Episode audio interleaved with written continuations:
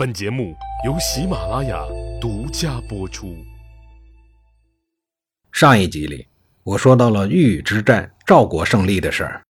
这一仗意义非同小可，赵军打破了秦军不可战胜的神话，也打破了秦国虎狼之师的虚妄名义。这一回，秦军吃到了罕见性的大败仗，世界各国纷纷将期待的眼神转向了赵国。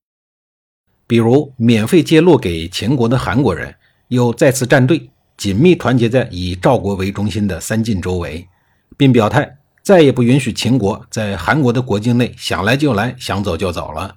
怎么着，想拿我们的国门当菜园门啊？赵奢率领大军班师回朝以后，赵惠文王大宴群臣，并封赵奢为马服君，也因此他的后世子孙以马为姓。汉族中的马姓也由此而来。后来，东汉名将伏波将军马援就是他的后人。后世的姓赵和姓马的同志们见面要亲切啊，因为两千多年前你们是一家子。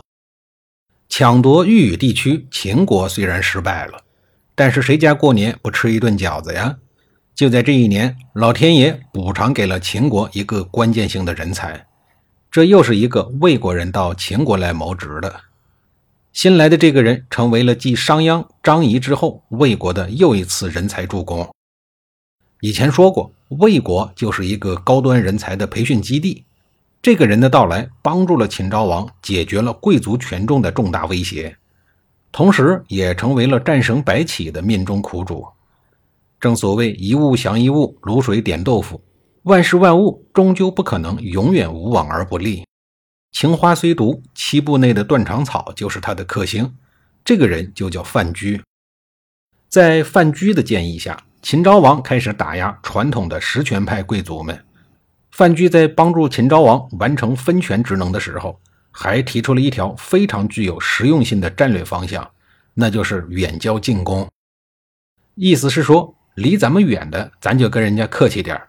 咱们就兔子专吃窝边草，谁离咱们近，咱们就使劲的揍谁。为什么呀？因为离你远的国家，你把它打残了，也是便宜了别人。孤悬海外的飞地，你又没飞机，你的战略投放能力根本达不到嘛，控制不了嘛，是不是？范雎用这个最质朴的战略方向，开始把魏冉主导的跨过韩魏出击中原的思路进行了纠偏。秦国的主要眼光再次瞄准了东出中原的咽喉，也就是韩国和魏国。这两个国家因为范雎可是倒了大霉。范雎的事儿以后再说，先接着说赵国的事儿。豫语之战结束后的第三年，也就是公元前二六六年，这个在工作岗位上整整干了三十三年的超级喜欢剑术的赵惠文王去世了。据说赵惠文王生前豢养的剑客有三千多人，他每天都要观看剑士们相互比拼剑法，因为赵惠文王实在是太喜欢剑法比武了。为此，他还在赵国的王宫里专门留了一个地方来提供给这些剑士们居住。许多剑士知道了赵惠文王的爱好以后，便投其所好，纷纷的前来献祭，希望谋求一官半职的或者是丰厚的赏赐。这些人每天都在赵惠文王的面前相互的拼杀，每年死伤的人数都有一百多人。虽然伤亡的人数并不少，但是呢，赵惠文王仍然兴趣不减。于是乎，民间喜欢剑术的风气大盛，到处都是佩戴宝剑的侠客和游手好闲之徒。耕田的人日益减少，田园荒芜，国力日衰。这为其他的诸侯国趁机攻打赵国创造了机会。每个人都会有爱好，有爱好是没有错的。但是因为一个爱看剑士比剑的爱好，每天都要上演几场争斗，每年都要因为这种争斗而死一百多人，这样的爱好就不太好了。遥想当年，商纣王也是这样的，他的爱好是美人，所以非要把苏妲己抢到自己的身边来，因为苏妲己喜欢看孕妇被剖开肚子。商纣王就命令人抓来了很多的孕妇，当场剖腹。苏妲己又设计了炮烙之刑，于是商纣王因为一点小事就会拿人去炮烙。他还建设了一个蛇窟，里面养了无数条毒蛇，把犯了错的人给扔进去，让蛇去咬死受刑的人，那还用咬吗？吓都吓死了，好吧。